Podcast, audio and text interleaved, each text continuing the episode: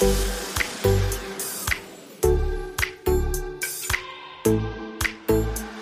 Gast aus 307. Stories aus dem privaten Wohnzimmer von Daniel Stock und seinen Freunden.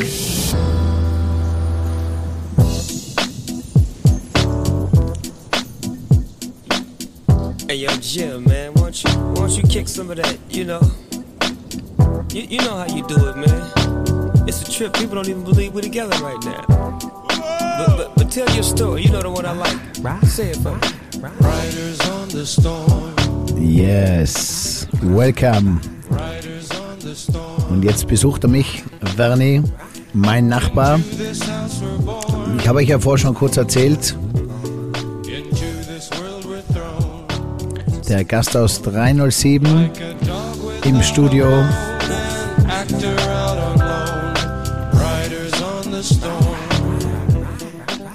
Welcome, Verni. Geil, dass du mich besuchst für unseren gemeinsamen Podcast. Einen äh, speziellen Song extra für dich, weil ich denke mir, der passt zu dir und zu deinem Lifestyle und zu deinem Lebensgefühl. Und es freut mich, dass wir jetzt ein bisschen plaudern über dein Leben, dein Lebensgefühl. Der Podcast, der Gast aus 307 für Inspiration und Erlebnis. Und äh, wenn es um die zwei Dinge geht, muss ich gar nicht so weit denken, sondern oft liegt das Gu- Gute so nah und das ist in der Nachbarschaft. Werni Stock. Werni, was wir beide gemeinsam haben, wir kommen ja beide aus dem Hotel-Business, aus einer Gastgeberfamilie und äh, sind da groß geworden. Willkommen. Cool, dass du heute mein Gast bist. Erst einmal äh, danke, dass ich da sein darf. Voll cool. Ähm, mein erster Podcast, ganz nebenbei. Ähm, ja, freut mich voll, dass ich da sein kann, meine Seite ein bisschen zu erklären. Mir geht es ja ähnlich wie dir. Wir kommen aus der Gastronomie oder unsere Familien zumindest. Und ja, jetzt bin ich ein bisschen, habe ein bisschen einen anderen Weg eingeschlagen, eben im Snowboarden und viel erlebt und coole Sachen. Und freut mich, dass wir heute da ja, ein bisschen Zeit verbringen können, ein bisschen quatschen können und ja, mal ein paar Sachen erzählen. Auf geht's zu einem neuen Abenteuer. Cool, wir werden nämlich alles äh, durch, äh, durchgehen, ein bisschen von dem Gastgeber sein, dann auch äh, diese menschliche Seite, familiäre Seite. Werner ist ja Vater geworden vor kurzem, vor vier Monaten. Ähm, dann auch äh, Snowboarden und äh, ich hatte ja gerade äh, vor ein paar Tagen einen Podcast mit meinem Onkel und mit Hans N. und da ging es auch um einen genialen Skitag und was schon viele zu mir gesagt haben, fragt den Werner, wie sieht der unter Anführungszeichen perfekte Snowboardtag aus. Wie spielt man's? Wie spielt man's bei, ähm, wenn es frisch geschneit hat? Welches Skigebiet oder welche Snowboard-Backyards verwendet man oder wo treibt's einen hin? Äh, bis hin nach Alaska. Wir werden überall mit werden ein bisschen hingrooven. Wir haben es uns hier richtig fein gemacht. Ähm, für alle noch einmal, gell? Wir heißen beide Stock. Ähm, ich komme aus der Stock-Familie in Finkenberg und der Werner aus der Stock-Familie in Lanersbach, das Hotel Bergfried, auch ein wunder, wunderschönes Hotel mit Spa und äh, unsere Familien, glaube ich, sind alle sehr gut äh, miteinander befreundet. Und vor allem haben wir da auch dieses Wohnzimmer, diese Bergfriedalm, wo ich es liebe, im Herbst nach dem ersten Gletscherskitag, ich fahre ja Ski, da wäre ich Snowboard, nach dem ersten Gletscherskitag äh, Fondue zu essen und das ist immer so, ja, das haben wir so gemeinsam. Dieser Genuss, der geht uns nicht verloren. Werni, wie ist es? Gastgeber, erzähle mal so am Anfang so äh, deine Jugend und wie dann diese Entscheidung kam, auch äh, aus dieser Bubble, Hotel, Business rauszukommen, weil es wäre ja alles angerichtet.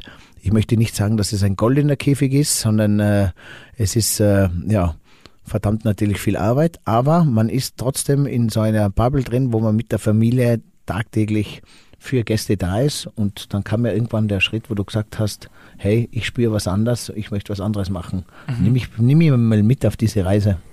Ja, ähm, zuerst mal Jugend, Kindheit, muss ich echt sagen, äh, war wunderschön. Ich bin ja eines von fünf Kindern. Ähm, haben immer wirklich alles machen dürfen, alle Sportarten. Ähm, ja, meine Eltern führen ein Hotel oder eigentlich meine ganze Familie. Und ja, irgendwie ist alles relativ schnell gegangen, sage ich mal.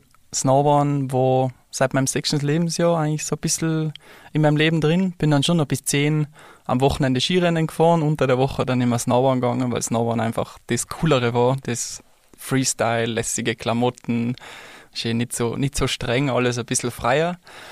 Und ja, bin eigentlich recht so viel am Berg gewesen, auch mit meinen Geschwistern, mit Freunden vom, aus Dux und ja, es war immer für mich eigentlich ein Riesentraum, dass ich mal Snowboard als meinen Beruf machen kann, aber es war wirklich ein Traum, also ich war nicht mal annähernd irgendwie gut oder sonst was, dass ich sagen hätte können, okay, jetzt gehe ich Skihauptschule oder irgendein Ding, wo das gefördert wird, der Sportschule, weil es war einfach, ja, ich habe es super gern gemacht und bin viel im Tiefschnee gefahren, viel auf der Eckalm unterwegs gewesen.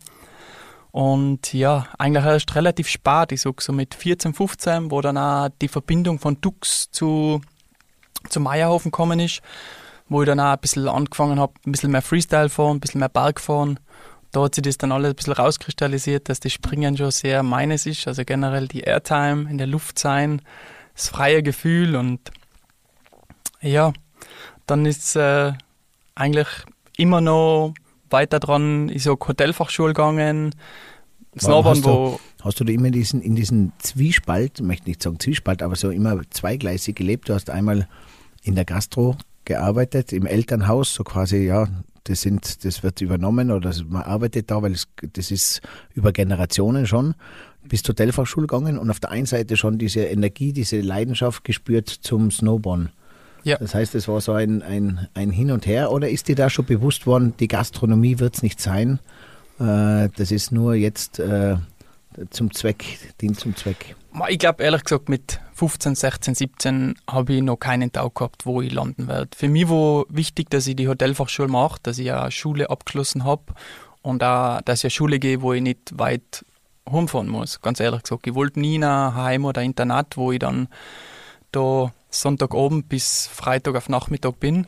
Und so habe ich wirklich auch können, ja, in Zell nach der Schule bin ich oft auf dem Berg gefahren, zum Beispiel. Oder ja, ich auch, die, die Hotelfachschule in Zell für mich ein Punkt, wo man sagt, ja, man hat mehr Praxis, mehr Arbeiten. Also es ist ein Tag, wo man weniger Schule gehen muss, sondern mehr kochen.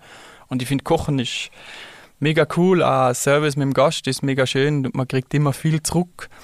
Ähm, ich habe nicht gewusst, wo es alles hinführt, ehrlich gesagt, weil ich finde, das ist einfach viel zu früh, dass man sagt, boah, mit 15, okay, jetzt muss ich mich entscheiden, jetzt gehe ich Hotelfachschule, aber das heißt dann auch lange nicht, dass ich dann in der, in der Gastronomie lande. Und ich kann heute noch nicht sagen, jetzt bin ich 35, wo ich mal landen werde. Also schwierig, wirklich schwierig. Ich meine, jetzt lebe ich so stark im Snowboard drin, das geht sicher noch einige Jahre sehr, sehr gut, wenn das gesundheitlich alles super läuft, finanziell alles gut läuft, auch Frau und Kind, wenn das alles passt. Ich bin super happy, dass ich schon so lange mein größtes Hobby als, als Beruf habe.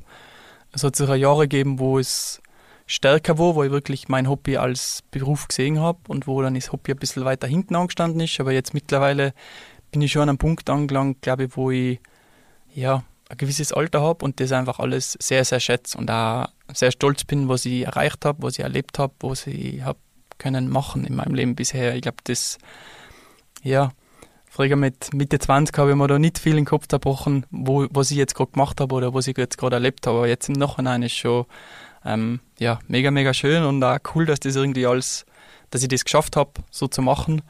Ähm, ja. Wie ist das, Werni? Dann gibt es irgendwann den Moment, wo du zu Hause bei den Eltern, stelle ich mir vor, da bist und sagst so, du bleibst jetzt nicht im Hotelbusiness, nicht im Familienunternehmen, du machst jetzt ganz was anderes und dann gehst du raus oder klärst es den Eltern, dass du gar keinen so 5-to-7-Job machst, sondern dass du eigentlich dein Hobby, deine mhm. Leidenschaft zum Beruf machst, deine Berufung. Mhm. Wie, wie war das für dich, für die Eltern? War das ist easy, easy oder war das ein bisschen so äh, vor den Kopf gestoßen, eine Verwunderung? Na, ich muss sagen, äh, das war bei meinen Eltern echt, was ich sehr, sehr schätze, wir haben alle Freiheiten gehabt. Wir haben wirklich alle Freiheiten gehabt, egal was wir machen. Sie stehen uns nicht im Weg, aber sie wollen jetzt auch nicht die, die das mega unterstützen. Also wenn ich jetzt sagen könnte, meine Eltern waren immer hinter mir und haben mich gepusht, zu dem Contest zu fahren, zu dem Rennen zu fahren, das waren sie eindeutig nicht. Ähm, aber sie, wir haben immer die Freiheiten gehabt. Und wo ich dann einmal gesagt habe, ähm, ich weiß, da bin ich, habe Zell, die Hotelfachschule abgeschlossen, habe dann Aufbaulehrgang angefangen, also ich war dann 19 und da habe ich dann gesagt, äh, ich mache die Schule jetzt nicht mehr weiter. und ich werde äh, die Schule jetzt mal abbrechen und im Winter nur Snowboarden. Und dann, wo von Papa die Reaktion war so, ja, wie jetzt, nur Snowboarden? Dann habe ich gesagt, ja, über, nur über den Winter so ein bisschen. Äh, ich möchte schauen, wo das hinführt, ob das klappt. Ja, und wie machst du das finanziell? Habe ich gesagt, ja, so ein Nebenjob als Wachseln mal oder irgendwo aushelfen. Aber ich möchte das probieren. Und ja, ich bin dann eben von der Hurm von Lannersbach ausgezogen. Mehr oder weniger, ja, wurde von beiden Seiten ein bisschen, ein bisschen gepusht, gefragt. Und ich glaube, das hat mir echt einen mega Ansporn gegeben, einfach dem Papa zu zeigen und der Mama zu zeigen, dass ich das schaffen kann. Ähm, jetzt, viele, viele Jahre später, verstehe ich das voll, was sie denken, weil ich sage, so wie wir groß werden da im Zillertal in Österreich, jeder Nachwuchsskifahrer ist der nächste Marcel Hirscher. Und ich glaube, meine Eltern wollten mir einfach nicht irgendwo reinschieben, wo ich vielleicht selber nicht die Kraft gehabt hätte, das, das zu schaffen. Und ich glaube, so war es für mich der größte Ansporn, das einfach zu sagen, dass ich das schaffen kann. Und ich glaube, das war, ja, ich bin so dankbar, dass ich mich damals einfach ja, dass ich ausgezogen bin, dass ich, dass ich mich selbstständig gemacht habe, meine Zahnspange zahlen habe müssen, mein Auto noch zahlen habe müssen. Ähm, einfach, ja, das Leben ist, wird um nicht auf den Teller serviert, sondern das bringt Up and Downs und ich finde, das war total die richtige Entscheidung von Papa zu sagen, hey, du kannst nicht im Hotel wohnen und dann ja mal einen Winter lang Snow angehen. Das, das geht nicht, weißt du. Das geht auch von meiner Seite aus nicht, weil wenn ich sehe, sehe man Stress Oft wäre ich der Letzte sein, der was ihnen hilft, weil das ist meine Familie, denen werde ich immer helfen. Aber du kannst ja nicht, du kannst nicht auf zwei Hochzeiten zu 100% tanzen. Das wird nicht gehen. Und ich bin froh, dass ich damals die Karte und den Mut gehabt habe, mein Ding durchzuziehen. Und ja, nach dem Winter habe ich bei Repull unterschrieben, bei Salomon einen Profivertrag unterschrieben. Und ja, das war dann ein schönes, schönes Come Together Mai oder Juni drauf war sehr, sehr schön. Also emotional und meine Eltern waren mega stolz, ich war mega stolz. Ähm, sehr, sehr cool. Wow.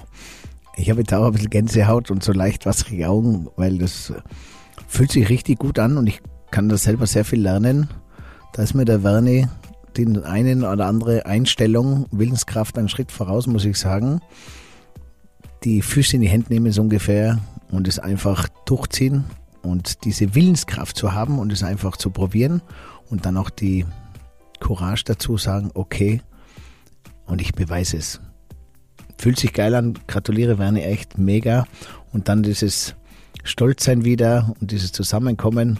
Und ihr seht, manchmal braucht man langen Atem, aber manchmal muss man es einfach probieren und einfach machen. Und wir sind ja gerade jetzt in so einer besonderen Zeit, wo ganz viele junge Menschen sich äh, suchen und danach sehnen, ja, ihren Purpose zu finden, für was sie antreten. Und das ist verdammt nicht leicht, sich das Richtige zu entscheiden. Aber wenn ihr seht, wie der Werni auch so im Einklang ist und in seiner Balance, dann spürt man irgendwann, wenn man es auf sich hört, was das Richtige ist und wo man hingehört. Und geil, Werni, echt cool. Danke, danke. Und ich habe ja äh, wer die Filme noch nicht gesehen hat von Werner, er macht ja auch viele Snowboard-Filme. Ähm, da wird der Werner gleich einmal sagen, was macht ein Snowboarder so den, das ganze Jahr und den ganzen Tag, fragt man sich. So, wenn ihr dann so Resultate, Produkte sieht, wie das gerade das letzte Snowboard-Video äh, oder den Snowboard-Film, der präsentiert wurde in den Kinos und vor allem auch im Maiofen, wo dann so schräg hinter mir, so drei Reihen hinter mir, die Familie beziehungsweise die Mama und der Papa vom Verni gesessen sind und haben so zugesehen.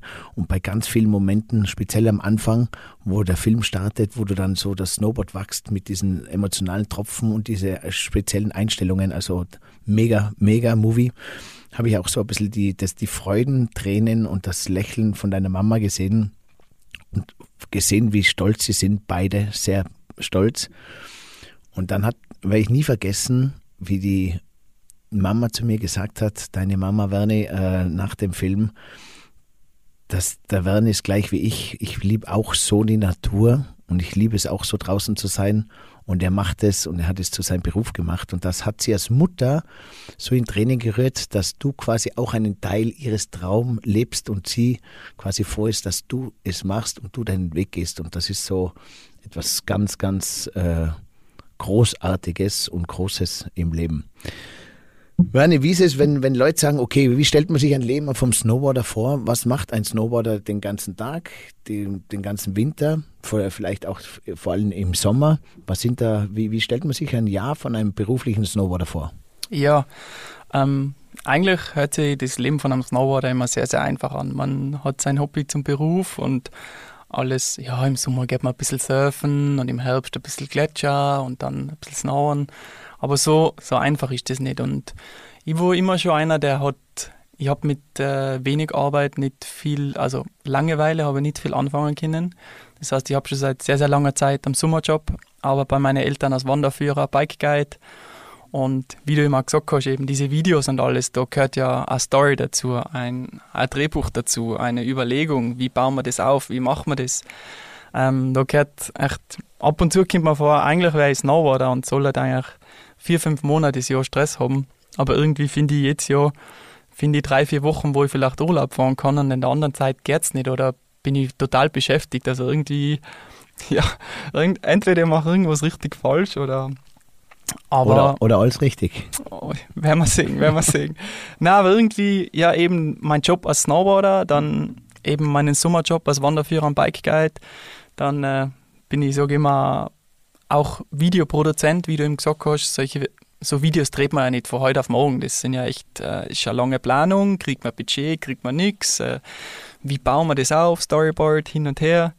Dann eben, äh, wie du eben gesagt hast, bei meinen Eltern hilfe ich ab und zu aus. Bin der Jolly Joker, wenn es stressige Zeiten gibt, Silvester zum Beispiel. Und ja, Äh, eben. Ist das, ist das, machst du das dann gern oder ist das so ein bisschen, ein bisschen oft mal, äh, ist man dann genervt, dass genau wieder diese Tage sind, nur weil zu wenig Mitarbeiter sind und dann hilft man dann doch wieder gern, weil man da, weil man mittendrin ist in dieser Welt oder Ma, sicher, wenn sie mich jetzt anrufen und sagen, hey, morgen, ab morgen brauchen wir die, dann freue ich mich nicht. Aber ich sage, wenn ich dann da bin und wenn ich sehe, wie brutal sie mich brauchen und auch wie froh sie sind, dass ich ihnen aushelfe, dann mache ich das mega gern und bin, bin auch echt super stolz auf sie alle, was, was sie geleistet haben über- über die letzten Jahre mit dem Hotel.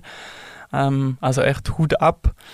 Auch vor die Jobs, die Stunden, was sie abziehen und ja, wie viele Gäste sie jeden Tag happy machen, das ist echt äh, ja, unglaublich.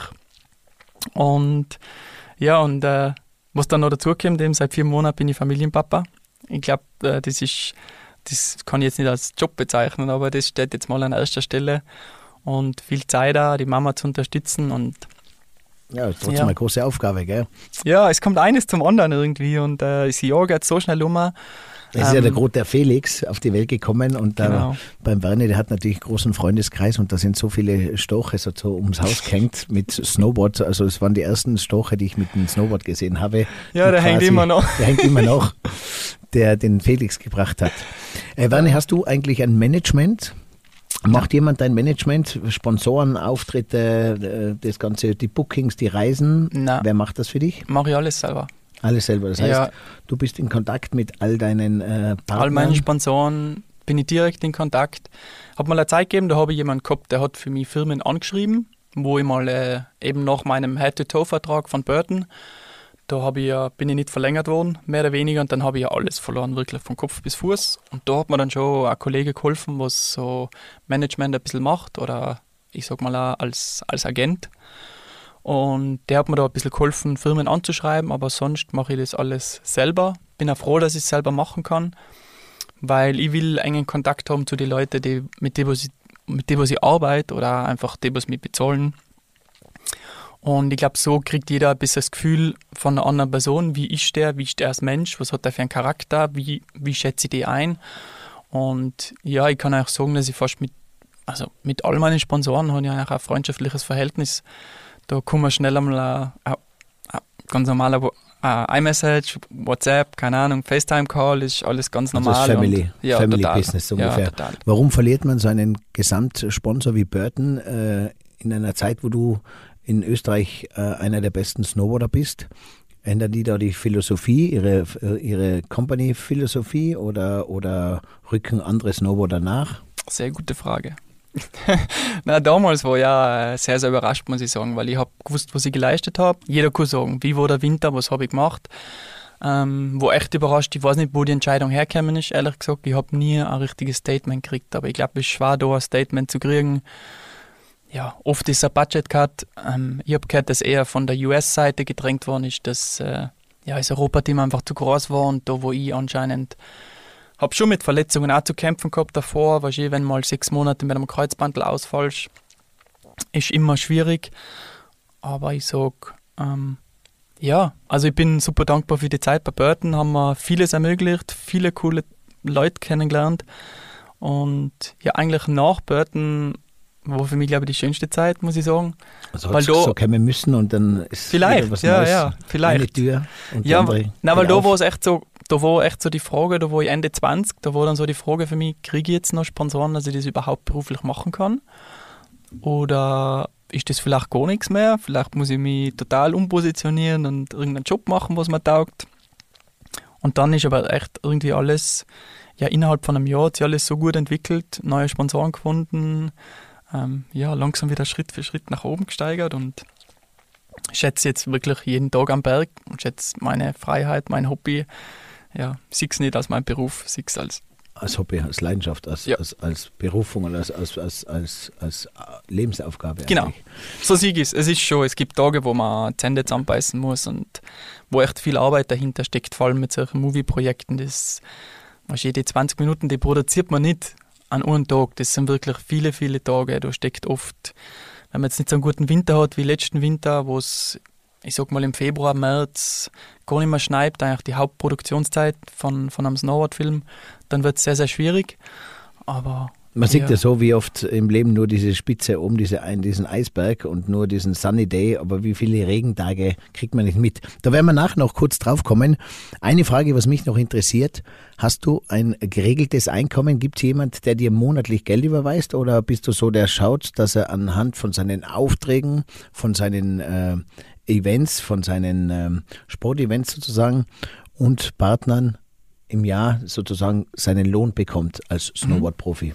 Na, bei mir ist es eigentlich so, dass ich vertraglich gebunden bin an meine Hauptsponsoren und da ist es oft, dass ich äh, bei meinem größten Sponsor Quicksilver, da ist es ganz normal eine monatliche Zahlung wie, wie ein Gehalt und dann bei anderen Verträgen haben wir, haben wir so, so Vereinbarungen, dass ich zweimal im Jahr eine Rechnung schreibe und da kommt halt dann ein bisschen mehr zusammen. Ähm, ich habe es eigentlich immer lieber mögen, dass ich einmal oder zweimal im Jahr eine Rechnung schreibe, weil dann kommt mehr. Und ja, das habe ich eigentlich ganz gern mögen, muss ich sagen. Und so die monatlichen Sachen auch super, weißt du, das braucht man gar nicht abstreiten. Aber Gott sei Dank bin ich jetzt nicht von irgendwelchen Events oder sonst was abhängig. Habe mit all meinen Sponsoren eigentlich ja immer zwei, drei Jahresverträge. Und da ist das alles eigentlich äh, total geklärt. Und wenn man da irgendwie einen guten Contest fährt und dann wie Natural Selection oder sowas, wo dann ein super Preisgeld dazukommt, das ist dann eigentlich nur Bonus. Also ich bin nicht angewiesen auf irgendein Preisgeld oder sonstiges.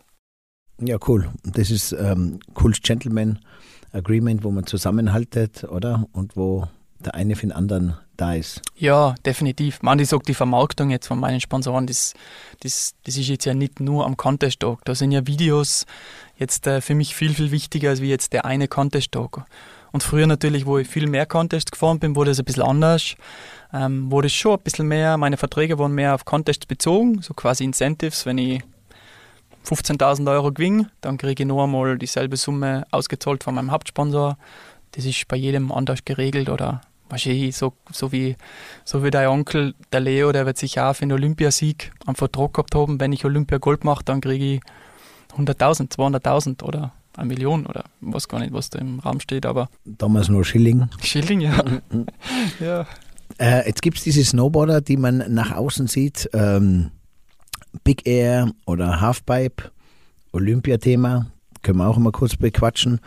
Äh, jetzt bist du ja mehr dieser Backyard-Snowboarder, oder? Mhm. Kann man dafür das so sagen? Mhm. Dass du Backcountry. Backcountry, Backyard, ja. Backcountry äh, Snowboarder, der äh, eigentlich eher diesen Spirit und dieses Gefühl aus dieser Line rausholt, sozusagen, aus diesem mhm. aus diesem Erlebnis äh, im Backcountry. Mhm. Äh, was ist da der Unterschied? Machst du beides oder hast du gesagt, okay, Snowboarden, aber da hinten in, diesen, in dieser abgeschnittenen Welt, in dieser eigenen Welt ohne allem, fühlst du dich noch am wohlsten? Ähm, für mich waren die Snowboard-Filme immer das A und O, muss ich ganz ehrlich sagen. Von klein auf, ich weiß noch, wo ich klein war, bin ich zum Insider-Shop gegangen in Vorderlandsbach, wenn die neue Videos gekriegt haben, Videos ausleihen, daheim anschauen. Also Snowboard-Videos waren das, was mich im Contest eigentlich groß gemacht hat. Äh, Im Snowboard groß gemacht hat. Und Contests waren natürlich anfangs meiner Karriere das, das A und O. Am Anfang meiner Karriere um, um einfach. Brand aufzubauen oder Um meinen Namen. Namen aufzubauen. Man muss sich ja irgendwie beweisen. Und da ist natürlich dann eher die Trickvielfalt und das Ganze gut. Und damals, wo ich im Contest schon sehr, sehr gut war, vor zehn Jahren, sage ich mal, länger her, 15 Jahre, ähm, da war einfach meine Disziplin noch nicht olympisch. Da war nur Halfpipe vorne olympisch und wir haben in Österreich leider keine gute Halfpipe gehabt. Also dementsprechend wenig bin ich gefahren.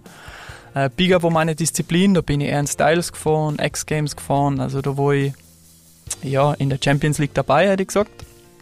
Und habe da auch meine, sicher, ja, also Ernstyle Innsbruck, dritter Platz, sicher mein, mein Highlight im Contest fahren, hätte ich Geil, gesagt. mega, Ja, cool, ähm, cool. und Ich- viele andere, aber ich sag, ja, alles, was jetzt danach gekommen ist, hat das, äh, hat das sehr getoppt. Die eigenen Videoprojekte, eben, die du angesprochen hast, Local Surroundings, Local Desire, dann auch Videoprojekte mit den Shredbots, wie jetzt Light oder Reboot, Afterlight. Ähm, da gibt's ja über Jahre einige zu nennen und da steckt halt wirklich ein ganzer Winter drin und nicht nur ein kleiner Moment. Die findet Und- man überall auf YouTube unter Verni Stock, oder? Genau, also ja. all deine Videos sind sowieso auf Ja. YouTube oder auf deinem Instagram-Account Verni Stock. Genau, auf meinem Instagram-Account findet man hauptsächlich kurze Clips natürlich und Und finde ich übrigens sehr cool, weil er sehr clean ist, äh, weil er genau so dein Snowboard-Leben äh, widerspiegelt. Ich hoffe, Und genau, hoffe. genau dein Typus auch äh, klar, gerade Linie. Und äh, ja, was mich immer am meisten fasziniert, ist äh, diese Sprünge von Bernie im Benkenberg oder am Gletscher oben. Das sind diese, diese High Slow Loops, wo du hochspringst und wo, du, wo man diesen Genuss und diese Energy bei dir in der Luft spürt. Das sagen mir auch ganz viele Freunde von mir, dass das so diese, und ich glaube, das weißt du selber eh auch, dieses Feedback, das sind also diese Sprünge, die sehr viel Emotion und sehr viel, ja, sehr viel Kraft sozusagen einem auch Ja. beim Zuschauen zurückgeben. Ich glaube, man kann sich da sehr, sehr gut ausdrücken. Und ich glaube, meine Vorweise ist sicher, ich probiere, dass es speziell ist. Also, dass man mich erkennt unter tausend anderen Snowboardern. Und ja, das, das Gefühl in der Luft zu sein, da kann man halt sich selber sein und seinen eigenen Style, seinen, ja, sich selber ausdrücken. Und ich glaube, das ist wunderschön. Und heutzutage ist eben, äh, hat sich das Snowboard im Contest von so extrem entwickelt, dass einfach nur mehr zu schnell ist. Man sieht nicht mehr, was für ein Trick das ist. Auch dementsprechend wenig Style hat man und es hat leider sehr, sehr viel verloren vom Stylemäßigen. Du meinst, so wie vorher hat man ein Salto gemacht, dann zwei, jetzt macht man schon drei, wo keiner geglaubt Vier, hat, dass ja. drei und jetzt, jetzt ist man Vier, schon bei vier. ja. Die Mädels ziehen schon nach, Ja. die auch schon da. Mädels äh, fahren extrem, also gerade jetzt wo ich mal am Kreisberg mit der Anna für so ein Shooting, für ein neues Filmprojekt. Und wie die Anna fährt, das ist ein Level, das ist unglaublich. Also das hätte vor, wenn dir das vor zehn Jahren jemand gesagt hätte, dass Mädels mal so Snowboard fahren wie die Anna oder wie die Zoe, ähm, Next Level, fettesten Respekt. Und was man echt bei den Mädels sagen muss, sie fahren mit sehr, sehr viel Style. Also wirklich, äh, ja, da, ich sag, die fahren jetzt so gut wie ich in meiner besten Contest-Zeit. Und das ist echt, äh, ja, Riesenrespekt Wahnsinn, vor die ganzen Mädels. Äh, Wahnsinn. Ey, es- gefühlt machen die Mädels ganz viel mit mehr Gefühl und mehr Style, gell? Ja. Äh, nicht nur, dass sie im Weintasting besser sind, auch beim Golfen, gell? Wenn, sie haben zwar nicht diese Kraft und diese oftmals diese Länge der Männer beim Golfen, aber der Style der Frauen, denn cool, dass du das sagst, das spiegelt sich auch, äh, auch beim Surfen sieht man es oft. Also jetzt nicht nur wegen der Bikini-Figur, sondern die haben da ein, ein, ein, ein cooles Gespür. Nein, oder? ist echt. Äh, nein, ich habe mir jetzt eben den Weltcup angeschaut, zufälligerweise. Und bei den Herren wurde es einfach zu viel drehen, zu viel Flips. Ich habe das selber ohne Slow mal nicht mal mehr sagen können, was das ist. Und ich bin ja wirklich einer, der es im Snowboard so gut auskennt. Ich denke mal, was denkt sie denn da alleine, so wie du, wenn du siehst, äh, fucking 1900, wie viele Rotationen sind denn das überhaupt? Das sind ja fünfeinhalb oder du so. mit Zählen immer noch. Ja, ja, genau. so du musst schnell. echt eine Drehung, zwei, drei, vier, fünf, boah, fünfeinhalb. Wie viel sind das jetzt? Weißt du, so, wo ich groß war und bin. Wann weißt du, wann Stopp ist, wenn du sich selber drehst? Weißt, ja, das ist so sollte boah, dann Stopp sein. Halleluja. Ja, Werner, es schneit einen Meter frischen Bauder. Du weißt es am Vortag, dass richtig Schnee gekommen ist. Ähm, es gibt einmal diesen Lawinencheck, wo du sagst, okay, wo geht's, wo darf man, wo nicht. Die äh, Snowboard-Ausrüstung, was hast du dabei? Und vor allem, für wo entscheidest du dich? Weil du weißt, man weiß, einen Powder-Tag, der, da gibt so viele Skifahrer, mittlerweile Freeskier, Snowboarder, und du weißt, die geilen Hänge werden in Nu abgegrast sozusagen. Äh, wie triffst du deine Entscheidung? Wo geht's hin? In welches Skigebiet? Und welche Line nimmst du dann oder welchen Lift zuerst, welchen nachher? Wie, wie entscheidest du das? Ja, ist lustig. Ich glaube, die, diese Frage hat, hat sich sehr, für mich jetzt die Fragestellung vor ein paar Jahren hätte ich gesagt, okay, ich fahr, bin der Erste bei der Gondel, bin sofort oben, fahre sofort alles, First Line und mittlerweile bin ich auch schon älter geworden, ein bisschen erfahrener im Tiefschnee, kenne die Lawinensituation viel, viel besser. Auch wenn die, äh, ich sag mal, Lawinensituation 3 ist, denken sie viel, ah, naja, ist eh nur eine Stufe, aber ich sage, genau dann probiert man es zu übertreiben. Und äh, an solchen Tagen suche ich eigentlich eher ähm, ein bisschen so einen Escape-Plan, habe ich da oft, muss ich sagen. Ähm, ich gehe dann an, speziell an solchen Tagen ein bisschen weg von der Menge, ein bisschen weg von dem Überhype und suche meine Ruhe in der Eckalm zum Beispiel. Vor eine Stunde weit Eichen, vor Eckalmbahn, in dem Gebiet, wo ich groß war bin. Natürlich, wenn es jetzt ein Meter schneit und es ist super safe und alles, dann werde ich schon probieren, äh, was Cooles zu fahren und so. Aber ich sage eigentlich an den Tagen, wo dann jeder so auf und fährt und jeder überhyped ist, dann probiere ich eigentlich eher von dem ganzen Trubel weggehen, weil ich sage, man weiß, wie schnell das eine Lawine passieren kann oder solche Unglücke. Das haben wir gerade selber vor einem Jahr miterlebt am Bänken mit einem jungen 15-jährigen Buben. Ähm, das geht zu schnell. Und genau eben an solchen Tagen, wo dann jeder zum Schafkopf fährt oder dahin fährt, probiere ich oft ein bisschen auszuweichen, weil ich dem ganzen Hype ein bisschen entkommen will, sage ich mal, weil man einfach zu leicht in das reingepusht wird, was zu fahren, wo man vielleicht ja eigentlich gar nicht fahren sollte an dem Tag. Kannst du, vergleichst du so diesen, diesen Jump, den ihr euch aufbaut irgendwo oder diese, diese Jumps, die, die durch Wächten sowieso Natur, natürlich ergeben sind oder einfach dieses Freeriden? Äh, Gibt es da beides hat, äh, beides ist cool zu seiner Zeit oder sagst du, naja, da gibt es die Nummer eins, das ist das Freeriden und Nummer zwei oder wie, wie, wie? Nummer eins ist definitiv Freeriden, weil äh, Freeriden kannst du nicht so lang, sage ich mal, eben wie du auch sagst. Wenn es schneit, dann wissen das alle Locals, wissen das alle Leute, dass es schneit und da muss man schnell sein, wenn man echt was filmen will. Und ich sage Lines, wo man gut hinkommt, leicht hinkommt, das wird gefahren. Keine Frage, weißt du, und ich glaube, Jumps kannst du eben ja, ich sage, wenn ich aufgehe, irgendwo hingehe, eine Stunde lang mit den Schneeschuhen, da brauche ich keine Angst haben, dass mir da jemand fährt. Das geht zwei Tage später auch noch, wenn es kalt bleibt. Deswegen eigentlich die Jumps fahren wir nicht immer noch direkt im Schneefall. Also beim direkten Schneefall nimmt man die Easy Lines und Genau. die Lines, die da liegen Ja. und nimmt sie je nachdem No-Tong, Südtong, je nach Lawinengefahr, auf die man schaut und nicht nur beeinflussen lassen von, äh, vom Lawinenfaktum, das drei ist, sondern es geht, das Risiko ist da und da einfach. Das Risiko ist immer da. Egal welche Stufe, sage ich. Und ich glaube, ja, letztes Jahr wurde es eigentlich oft so, dass die Lawinenstufe sehr, sehr hoch war, weil jeder Schneefall mit viel Wind war. Und da hat man echt oft einen Rückzieher gemacht und gesagt, na, heute gehen wir weg von da, weil man sieht wahrscheinlich die Leute, die fahren auf bei der 150er oder die fahren den, den Ding und ich weiß, wenn jemand euren fährt, dann ist man selber der, der sagt, ah, ja, nein, ist eh jemand gefahren, geht eh. Und genau da probiere ich ein bisschen schlauer zu sein und einfach aus Fehlern auch zu lernen und an dem Tag es ein bisschen lockerer zu nehmen und wirklich, ja, fahren wir euch nach Eckalm, fahren nachher nach Lanersbach, probieren wir die und die Sachen. Weißt du, es gibt ja für einen Movie hat man ja so viele Shots, was man im Kopf hat, was man machen muss und ja, ich probiere da echt äh, ja, ein bisschen auszuweichen, weil ich, ich weiß, es gibt die hundertprozentig sicheren Tage, wo vielleicht nicht jeder damit rechnet, dass es gut ist. Und an den Tagen fühle ich mich dann eher wohl, wo ich einfach nicht mit dem ganzen Mayhem äh, 150er Stress mit jedem Deal muss, sag Genau. ich mal. Und die Skifahrer noch dazu. Okay, du hast gesagt, ähm, du hast dann so äh, Schneeschuhe. Mhm. Die hast du dabei im Rucksack. Genau, ja, das äh, sind sehr spezielle Schneeschuhe, kommen aus Amerika, die heißen Birds, sind sehr, sehr klein, sehr leicht und mit denen gehe ich eigentlich ja, fast überall hin, mit denen kann man sehr steil gehen, die haben einen Vorteil, dass sie nicht klappen, sie sind direkt an der Sohle ähm, und mit, mit denen kann man super, die helfen extrem zum Kicker bauen, die helfen extrem zum Hiken selber, ähm, ja. Und die hast du immer dabei im Rucksack. Außer wir gehen jetzt nur Freeriden, sonst habe ich sie immer mit dabei. Okay, Lawinenrucksack ist der bei dir Immer, immer. immer mit dabei. Warum ähm, haben viele Snowboarder zwar Lawinenrucksack dabei, verzichten aber dann auf den Helm? Gute Frage. Der das- Lifestyle. Ich habe gesagt, entweder, ich habe gestern überlegt und habe mir gedacht, entweder weil es scheiße ausschaut oder weil auch die Skibrille vielleicht durch den Helm immer runterrutscht, weil der Helm dann noch, keine Nein, Ahnung. nein, nein. Nein, ich sag das mit dem Helm-Thema. Mittlerweile tragen eh sehr, sehr viele Helm. Ähm, ich bin groß geworden ohne Helm. Ich finde, ich sollte oft einen Helm tragen, rein aus Vorbildfunktion. Da gestehe ich mir selber ein und ich, ich weiß, es gibt den einen oder anderen Bewerb, wo ich mit Helm fahre.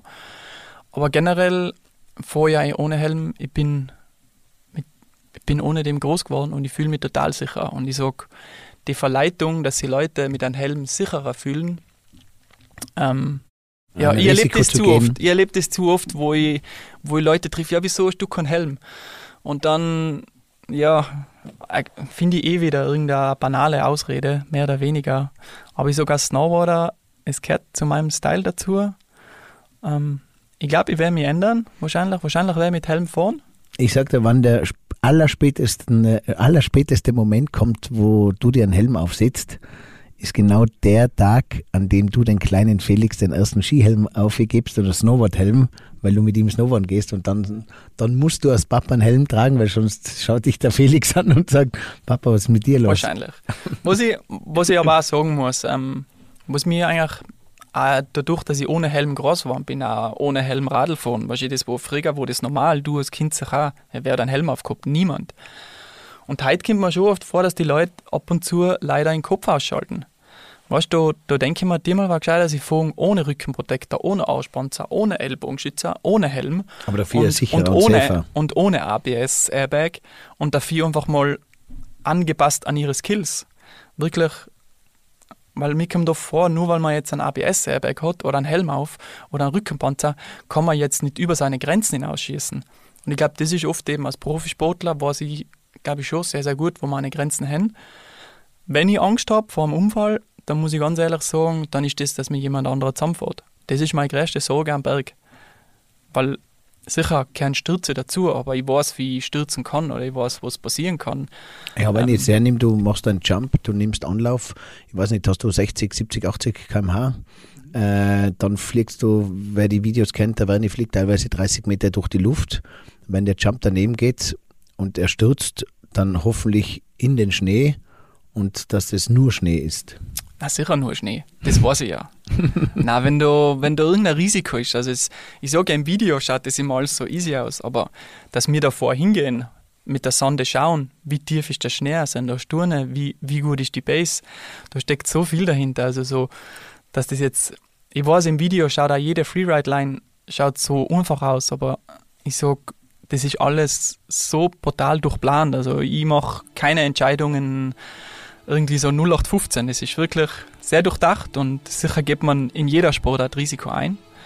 Aber ich glaube schon, dass ich mich ganz gut unter Kontrolle habe. The Control. Und da schaue ich mir das neue Snowboard-Video an von Werni und seinen Jungs. Und äh, ja, man fragt sich, was machen die den ganzen Tag nur am äh, Rumsurfen und Jumpen. Und dann wird einem bewusst, wow, die bauen sich mitten in den Backyards, Backcountry, irgendwo einen Kicker, einen großen Kicker, sind aber nur zu zweit mit ihren quasi kleinen äh, Schaufeln und äh, mit diesen Schneeschuhen um dann dieses Freiheitsgefühl des Jumpes zu haben. Wie lang, wie lang baut man so einen Kicker? Wie, äh, nimm ich mit, wo baust du einen Kicker, wo entscheidest du und wie lang was braucht man für so einen Kicker und wie viele Jumps kommen dann raus? Weil ihr müsst euch vorstellen, da ist einmal Anlauf von 50 Metern oder wie auch immer, dann kommt der Kicker und dann fliegt man mal 30 Meter, dann liegt man unten oder steht unten und dann geht dieser ganze Weg wieder zu Fuß hinauf und das macht man äh, so diesen ganzen Tag für diesen, für diesen ein oder anderen Shot, aber vor allem für dieses fucking geile Lebensgefühl. Freiheit. Du sagst es.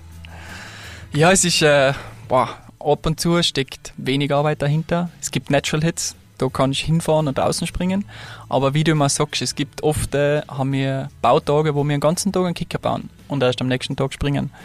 Und da steckt, ich sag mal, unsere Crew, der Tom, der Julian und ich, wir sind sehr gut organisiert. Bei uns weiß jeder, was er machen muss. Also wir sind echt sehr, sehr schnell, da ich sagen. Ähm, ja, ab und zu dauert es am Vormittag, können wir am Nachmittag springen, aber ab und zu den ganzen Tag. Und wie du eben sagst, es ist, man geht nicht raus und baut den Kicker irgendwo. Man muss schauen, wo ist die Landung eigentlich richtig, wo liegt der Schnee. Und mit dem Wie groß an. ist so ein Kicker? Zweimal drei Meter oder, oder wie? Na, der Kicker ist maximal, ich sag, zwei Meter breit und die Länge entscheidet natürlich der Radius. Der Radius muss immer so lang sein, dass man den fahren kann, weil wir fahren ja mit 60, 60 km/h an, so ein Grundding. Und dann kannst du ja nicht wupp ein Ding haben, der, zu viel G-Force und du bist raus. Weißt du, das muss ja alles passen, von der Geometrie, vom Radius und muss ja auch zum Landungswinkel passen. Hat Es man, ist, das, äh, hat man das äh, sich irgendwo in Tutorials angeschaut oder ist das ein, Das ein, lernt man. ein Learning? Learning by doing. Das heißt, jetzt hast du schon ein Gefühl und jetzt weißt du genau, dieses Snowboard genau so, das ist die, die Kante oder das ist. Genau, so sollte es sein. Sicher, ähm, es funktioniert nicht immer zu 100 Prozent, aber ich sag, ich glaube, letztes Jahr hat es einen Spot gegeben, der hat für mich als Fahrer nicht funktioniert. Für andere schon, für mich jetzt nicht. Und sonst hat eigentlich jeder Spot hingehauen. Und wie du eben sagst, es sind strenge Tage. Oft gehen wir da 45 Minuten zum Spot hin oder was wir im Kopf haben. Gehen wir 45 Minuten hin, dann bauen wir drei Stunden. Dann fahren wir wieder runter. Am nächsten Tag gehen wir wieder 45 Minuten hoch. Dann machen wir den Jump fertig. Also so ein bisschen Feintuning am nächsten Tag. Und dann fängt erst die Session an, das Filmen. Und dann sage ich, äh, kommt es darauf an, wie gut haben wir gebaut, wie gut funktioniert er, wie viel können wir landen. Das hängt dann davon ab, wie oft man gehen muss oder kann. Ähm, ja, und dann kommen nochmal, ich sag, bei jedem Hike von einem Jump kommen schon so 10, 15 Minuten dazu. Das heißt, ja, eigentlich wandere ich im Winter wahrscheinlich mehr als wie im Sommer als Wanderführer. Und alle liebe Snowboard-Freunde, die äh, den Werni gut kennen und äh, sich wundern, äh, warum er euch nicht mitnimmt, da hinein auf dieses Experiment zum Kicker. Äh, wahrscheinlich, da gibt es nur die, die im gleichen Level sind, weil äh, wenn einen mitnimmst, der nicht so gut ist und der da ein bisschen sich ausprobiert, habe ich auch gesehen, nach einer Spruchlandung fetzt man ja ein Riesenloch raus, oder?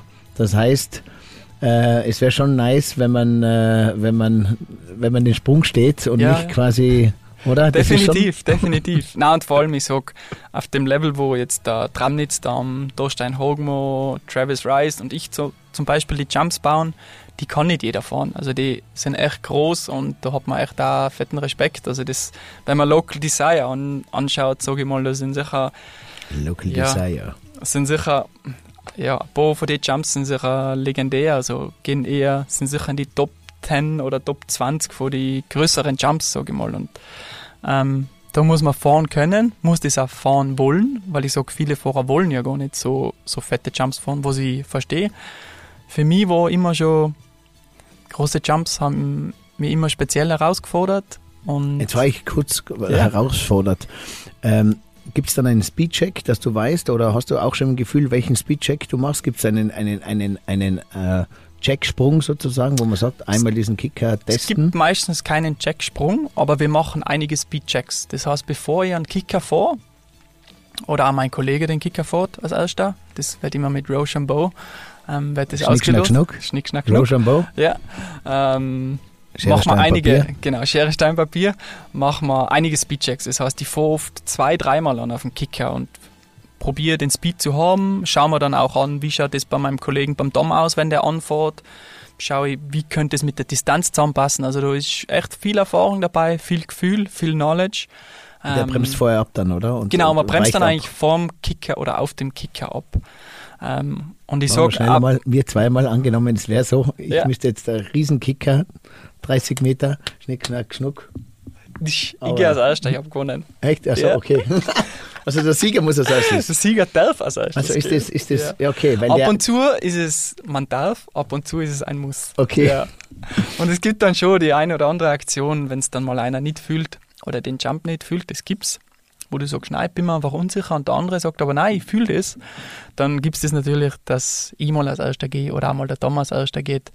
Ähm, ja, aber die Speedchecks, ich sag ab und zu ich fünfmal an, bis ich mir sicher bin, weil man möchte nicht zu kurz gehen und man möchte auch nicht zu weit gehen. Und der erste Sprung, der First Track sozusagen, der sollte passen, weil das ist eigentlich der Money Shot. der erste ist der Money Shot, weil dahinter natürlich noch alles äh, jungfräulich angeschnitten ist, noch keine einzige Spur. Das heißt, der erste, dann bist bereit für den ersten Sprung. Du stehst oben. Ähm, weißt du genau, welchen Sprung du machst? Ist der verinnerlicht? Gibt es da noch einmal eine Zögerung, einen Zweifel beim Anfahren? Du fährst an, du hast den Speed, du nimmst Speed auf, du kommst auf die Kante. Was ist der Moment beim Anfahren? Was ist der Moment im, beim Wegspringen? In der Luft und beim Landen. Wo ist Angst, wo ist Adrenalin, wo ist Genuss und wo ist Erleichterung? Äh, und wann vor allem, was mich interessiert, wann ist beim Sprung the magic moment? Boah, da gibt es so viele Momente, was echt, jetzt wo du die Momente gesagt hast, ist mir echt ein bisschen kalt geworden. Das war Sache, weil das ist oft der Aufbau über Tage. Man hat den Spot im Kopf, was er machen will. Dann der Bau, was kann ich machen? Und dann natürlich Spot für Spot kann man nur verschiedene Tricks machen, weil man kann nicht alles auf einem Ding machen.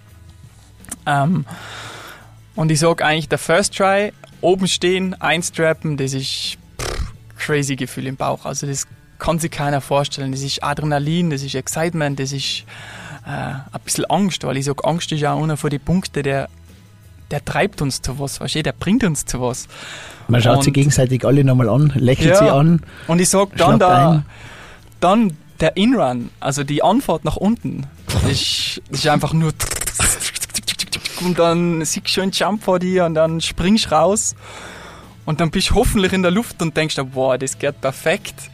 Und dann ist einfach genießen, genießen und dann, wenn du landest im Tiefschnee, weil ich so gelandet im Tiefschnee ist ja auch nicht so locker, wie das immer aussieht. Und wenn du dann landest, ist einfach, bricht alles zusammen. Die ganze Welt, alles ist vergessen, alles ist weg, alles ist nur mehr oh, emotional, Happiness, Stoke, da kommt so viel zusammen. Und grinsen, dann auch grinsen. Grinsen, dann dein Buddy von oben, der Dom schreit auch, oh, Werni, wie geil war der? Dann der Julian von hinten, oh, Werni, wie sick war der? Weißt du, das ist einfach so, das sind dann so, so Momente, das ist unbeschreiblich, also da, da kommt nichts dahin. Also ich sag bei einem Contest früher, wenn ich im Finale was gelandet habe, das war mega. Und auch Innsbruck, die Stimmung, das war brutal. Aber ich sage, da draußen sein, irgendwo in der Gerlos, irgendwo, keine Ahnung wo, und du bist im Nirgendwo mit deinen zwei besten Freunden und du produzierst was, was deine größte Leidenschaft ist und genießt das alles zugleich. Und dann machst du auch etwas, was, was hinterlässt. Weißt du, ich sage, der Trick, der bedeutet ja für viele Leute dann sowas Spezielles. Weißt du, wenn ich Nachrichten kriege, dude, how sick was that trick? Einfach so, weißt du, das sind dann auch für mich Punkte, wo ich weiß, boah, mega, da habe ich Leute berührt. Und da ich weiß, dass der Trick dann auch noch was hinterlässt, das ist ja so wie so ein so After-Effekt. Ich habe schon längst mehr vergessen, nicht vergessen, weil wenn ich mir das Video anschaue, ist alles wieder da. Aber wenn ich dann sehe, dass ich andere Leute noch berühre mit einem ganzen Projekt oder auch mit einem Spot oder mit einem Trick, dann ist das schon sehr, sehr speziell und äh, wunderschön. Und ja, ich bin froh, dass ich das alles so ähm, erfahren darf und erleben darf. Das ist vielleicht sein Gefühl, vielleicht nach dem Sprung oder nach einem dieser Sprünge und vor allem, wenn man nach Säumen dann mit dem Snowboard, mit dem Gepäck am Rucksack, am Rücken wieder heimfährt, wo man dann grinst und wo man sagt, Yeah, boys. That's the reason why I'm here on Earth. Ja. Also, das ist das, wo ich sage, okay, das ist, für das will ich tagtäglich arbeiten und leben, um sowas zu spüren. Ja, und das ist echt pure Dankbarkeit. Also es ist echt das, ja, sowas Schönes und Natur. Genau. Warum zieht es viele Leute? Es gibt ja immer so diesen, habe ich immer gesehen, äh, Dostein Hagermoor und Dostein Hagermoor, ja. Hagermoor, ein Freund von dir, so ganz viele, wenn ich verfolge, die es immer ins Zillertal reinzieht. Was macht da das Zillertal besonders? Es gibt ja auch, was ich, es gibt die ganzen französischen Alpen, es gibt äh, äh, äh Arlberg zum Beispiel. Es gibt ganz viele Snowboard-Areas, Amerika sowieso auch. Warum zieht es ganz viele ins Zillertal? Sind es die Berge? Ist es der Spirit? Sind es die Menschen, die dazugehören?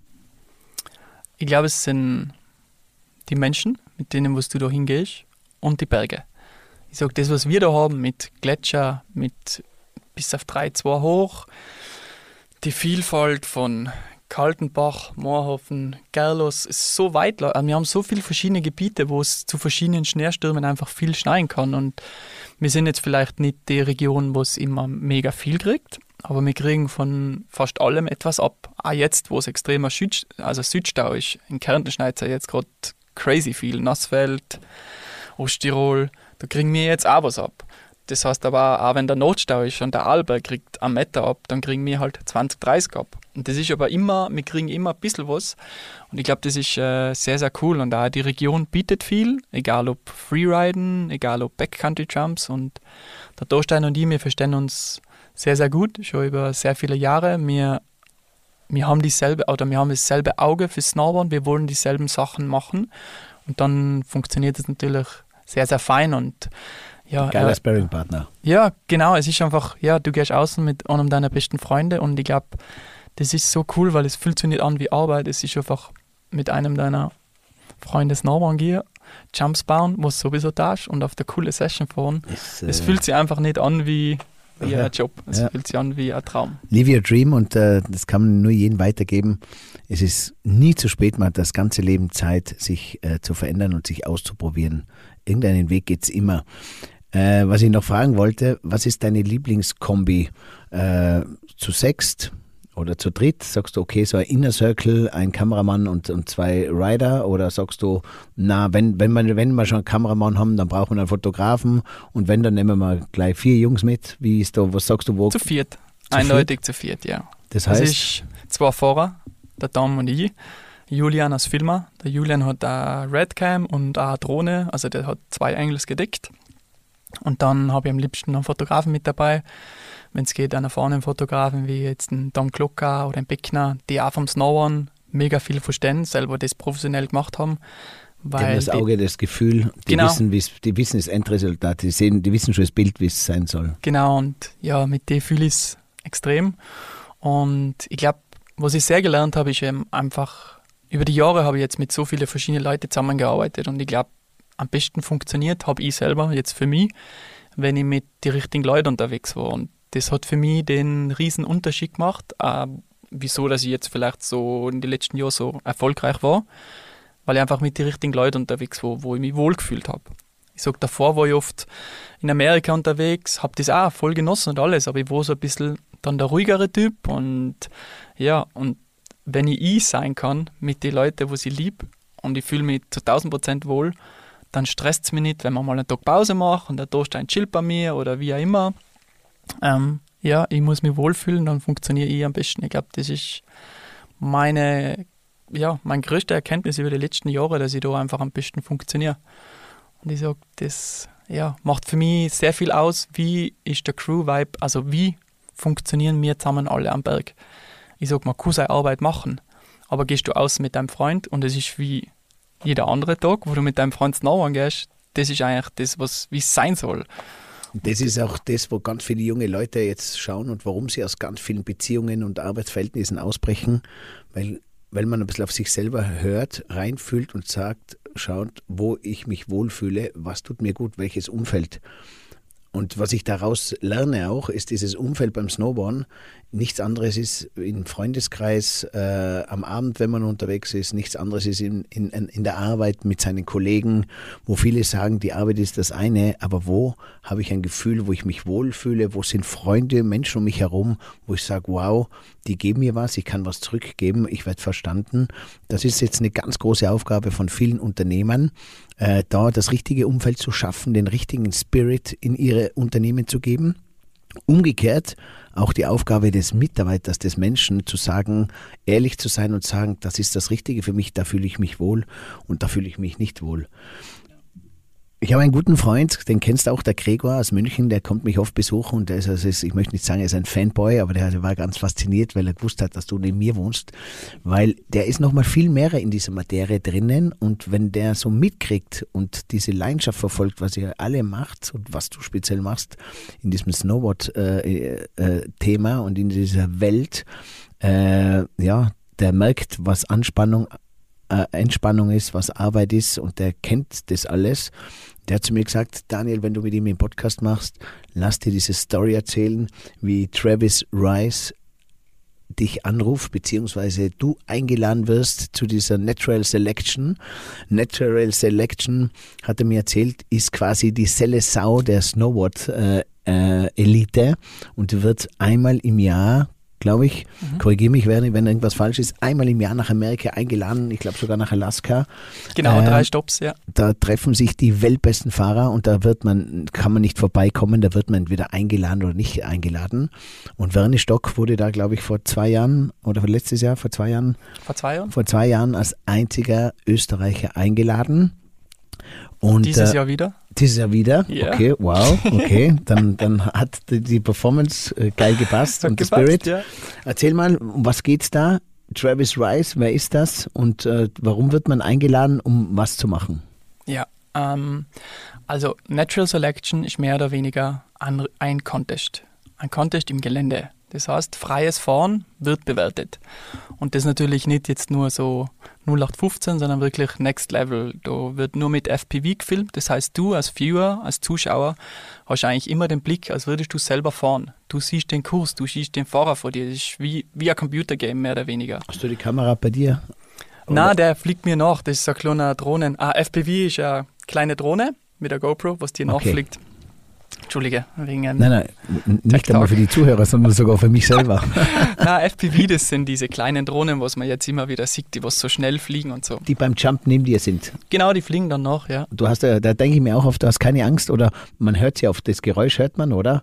Ja, du lässt dich da nicht minimal. ablenken oder so, Na, nee. Das Nein, sind nein. Profis. Der fliegt, der fährt dir nach mit der GoPro, so hautnah wie es geht. Yep. Aber und du, du machst dann einen Linksturn, einen Rechtsturn, einen Jump und der, der fliegt fehlerfrei Ja. dir hinterher. Ja. Weil er ein Profi ist oder weil die Kamera so auf. Er macht's profimäßig, wenn ich stürze, dann bin ich natürlich der, der was blöder aussieht, aber na, äh, short story to come back, äh, Natural Selection, der Contest der Contests, sage ich mal. Nach, und nach den Olympischen Spielen ist das sicher, also für mich sogar der größere Contest, den es gibt, weil äh, die Fahrer, die da eingeladen werden, das sind die besten Fahrer der Welt und ich darf dieses Jahr wieder hin. Bin eingeladen worden, werde in zehn Tagen wahrscheinlich abhauen. Ähm, geht's nach Kanada und ja, da dabei zu sein, ist für mich einfach ja crazy. Also Wen, wen trifft man da? Zähl mal auf, mal ein paar Snowboard-Namen und woher die kommen. ja, das sind nur die besten Fahrer von Mark McMorris, Ben Ferguson. Ähm, aus Europa ist aus Österreich der Gigi Rüff dabei. Ja, das sind nur Legenden, also wirklich Leute, die Travis Rice selber natürlich, Sage Kotzenberg, ähm, ja, Leute, was ja, im Snowboard-Business einfach das A und O sind. Und dass ich da dabei sein kann unter jetzt 16 Fahrern ist natürlich äh, crazy Statement. Hat es Ähm, einen, Österreicher vor dir schon mal gegeben letztes Jahr? Der Gigi? Rüff, ja. Na, Wolle war auch noch dazu mal, wo es den Contest mal gegeben hat. Auch einmal drüben, gell? War auch mal dabei, ja. Gigi Rüff ist auch dieses Jahr wieder dabei, also wir sind die zwei Österreicher. Ähm, ist brutal, dass ich jetzt eigentlich mit dem Gigi im Boot sitze oder mit dem Gigi da am Bewerb fahre, weil er war eigentlich immer mein, einer meiner Vorbilder, sage ich mal. Und da war ich noch 16, da war der schon, keine Ahnung was, und jetzt äh, ja, sind wir da zusammen beim Natural Selection und einfach die Anerkennung, dass ich da hin darf, dass das Riders Committee entschieden hat, der Werni hat über die letzten Jahre das und das geleistet, ähm, ist mega. Also auch vom, ich weiß, der Travis, der haltet viel von mir. Wir waren zusammen auch schon öfter Snowboard fahren. Also es geht nicht nur um Snowboard, sondern es geht auch um das Menschliche, um das Menschliche zu sein. Was für ein Spirit bringst du rein in diese Gruppe? Was für ein Typ bist du? Ja, ich denke, dass da vieles zusammenspielt. Also ich denke, dass da nicht nur mein Snowboard zählt, sondern auch meine Einstellung, wie fahre ich Snowboard, wie motiviert bin ich, den Contest zu fahren und wie gut kann ich das fahren. Und Natural Selection ist einfach der Shit. Also das ist, wie wenn du sagst, Äh, Wie ich man fahre da? Ist das ein Champions League? Achtelfinale, ich starte Ja. da fix und Okay, und dann geht's Ja. weiter. Ein Ausschiedsverfahren bis zum, äh, bis zum Sieg sozusagen, oder? Gibt es einen Gewinner oder wie? Genau, ja, dieses Jahr haben sie ein bisschen ein neues Format. Ich fahre jetzt am Anfang ein Duell gegen den Dustin Graven, ein Kanadier. Der hat jetzt zu einem Stopp gewonnen und ich muss mich jetzt gegen den im Duell durchsetzen. Und wenn ich mich gegen den durchsetze, fahre ich einen Finalstopp in Revelstoke und einen Finalstopp in Alaska, Valdis. Und Alles in der gleichen Zeit, so in diesen zwei Wochen, oder? na, das, äh, das erste Duell wird jetzt eine Woche sein.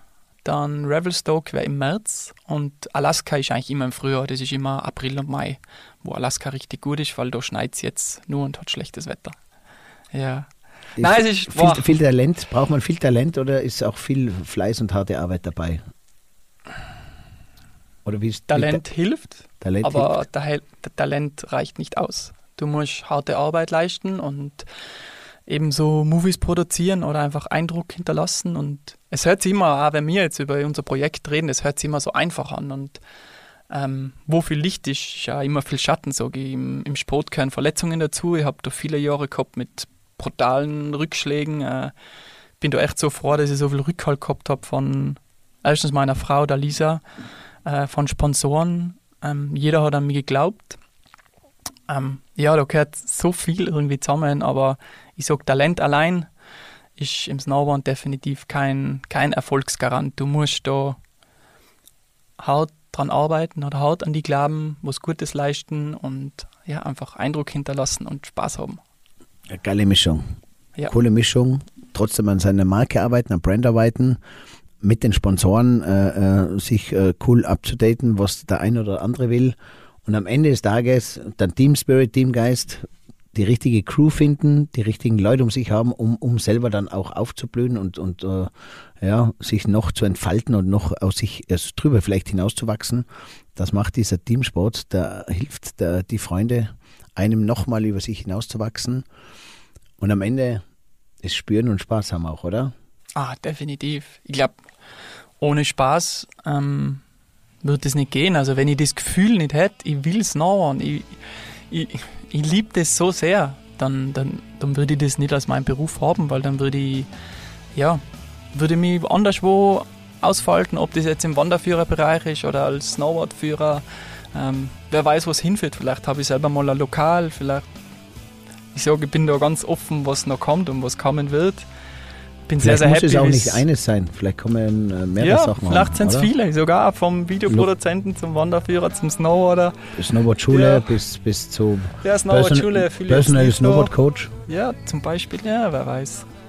Coachen, da viel rumstehen, weiß nicht, ob das was für mich war. Ich war eher der, der was mit die Leute rausgeht und dann einfach ja, Begleiten. Erlebnis draußen sein, in der Natur sein. Ich, ich sehe das Ganze im Sommer als Wanderführer so, die Leute flasht so, also das draußen sein, Sachen erleben mit den richtigen Leuten, Traum. Und im Winter ist es noch viel schöner, weil man mit dem Snowboard auch anfangen kann.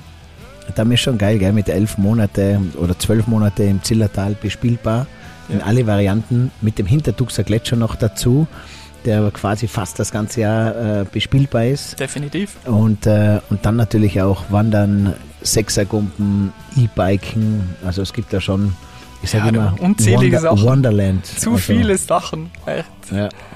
Vielleicht machen wir mal, wird es mal irgendwann einmal geben, äh, Backcountry mit Verni unter dem Motto Money Can't Buy. Das wird dann auch irgendwann kommen, dass die Leute das lieben, was man nicht äh, bestellt und was nicht überall gibt, sondern da, wo man nur hinkommt, wenn man dafür bereit ist und wenn man es spüren will.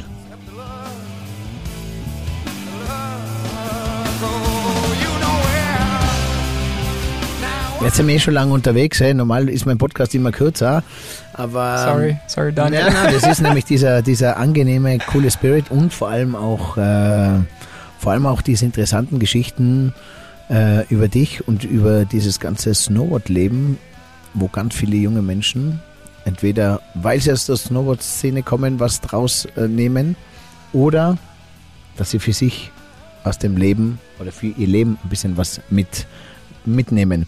Ganz kurz, machen wir vielleicht noch ein paar so Fragen, weil ich habe mal so viel aufgeschrieben gehabt, aber wir haben uns so cool eingegroovt. Da würde ich jetzt ein bisschen so dieses kurz und knackig durchfragen und dann können wir ein bisschen äh, äh, einfach so ein paar offene und interessante Fragen noch checken. Äh, Olympia, warum ist Olympia nie so ein Thema und warum gibt es immer dieses, dieses äh, Pro und Contra zu Olympia? Olympia war für mich eigentlich nie ein Thema. Erstens war ich nicht beim Verband. Äh, der Freestyle-Verband hat so gut wie nicht äh, stattgefunden damals, weil unsere Bewerber nicht olympisch waren. Es hat da Ernst Styles gegeben, X-Games gegeben, Freestyle CH in Zürich. Also da war einfach die Snowboard-Industrie hat ihren eigenen, ihre eigene Contest, Contest gehabt und es war nicht olympisch. Von dem her habe ich da nie irgendwie was eine Chance gehabt da und jetzt ist es eindeutig zu spät. Also ich hätte da ich, vielleicht könnte mich, wenn ich auf Biegen und Brechen probieren würde, ich könnte dabei sein, aber das ist, dabei sein ist für mich jetzt, ich weiß, es ist der olympische Gedanke, aber ich weiß, was ich erreicht habe, ich weiß, was mich stolz gemacht hat, ich weiß, was mir gefällt und das ist eindeutig nicht die richtige Richtung jetzt für mich. Vor was hast du Angst? Angst? Ja. Wenn du Angst hast? Vor Verletzung meistens oder oder oder aus Vor Verletzungen habe ich Respekt, aber Respekt. jetzt Angst eigentlich nicht groß. Nein, ich, ich weiß gar nicht. Eher habe ich Angst um so normale Sachen, weißt, was, was passiert mit der Welt, was passiert in der Ukraine, was, was haben das alles für Auswirkungen. Puh, so, ja, eher so normale Sachen. Angst habe ich eher, also, das ist wohl eine ganz schwierige Frage. Nicht, Aber gute Gabe, gute Gabe, weil viele sind mit Angst äh, behaftet, viele mit Angst, wenn sie an die Zukunft denken, auch finanzielle Angst in die Zukunft. Und du hast mir es vorher schon gesagt, die hast du gar nicht. Also ist eigentlich auch äh, ja, Mhm. ein gutes Sein, sage ich jetzt mal. Was ist deine Alternative zum äh, Snowboarden im Sommer zum Beispiel oder ein Ausgleichssport? Äh, ich, ich, ich verbringe sehr, sehr viel Zeit auf dem Radl. Ähm, ich habe ja, wie eben vorher schon mal kurz erwähnt, sehr, sehr viele Knieverletzungen gehabt. Und Radlfahren ist für mich die beste Regeneration. Und zusammen mit meiner Frau mache ich eigentlich neben meinem Job als Wanderführer immer coole E-Bike- und Hike-Touren oder von meinem Rennradl an Zieler Ähm, Radlfahren ist def- oder Mountainbiken eigentlich ist, äh, ja, liebe ich. Taugt mir voll. ja. Cool. Ich äh, fahre fahr Ski und habe ein paar Snowboard-Freunde und die haben sich Gott sei Dank mittlerweile, die sind jetzt keine Backcountry-Fahrer, sondern die fahren Piste, haben sich Gott sei Dank diese Step-In-Bindung gekauft. Das heißt, man muss nicht mehr so warten, so viel warten. Ist das ein Thema auch für, für euch oder brauchst du diese, diese, diese, diese absolute Sicherheit mit dieser ähm, Verbundschnalle?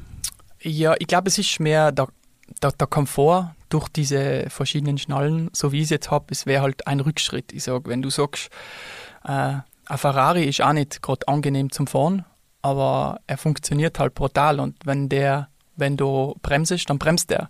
Und mit der Step-In-Bindung ist halt auch das Gefühl, was die Step-In-Bindung hat, kann man mit einer anderen Bindung nicht vergleichen. Also für mich wäre das ein Schritt zurück, wenn ich mal Bandscheiben- Bandscheibenprobleme hätte mit 60, 70, dann könnte ich vielleicht mal drüber reden. Aber ich, werd, ich bin eher der Typ, der Fan von der klassischen Bindung. Aber ich muss sagen, Step-In-Bindungen für, für Gäste, Touristen, ich sag mal, Leute, die bloß zwei, drei Wochen Snowboard fahren, perfekt.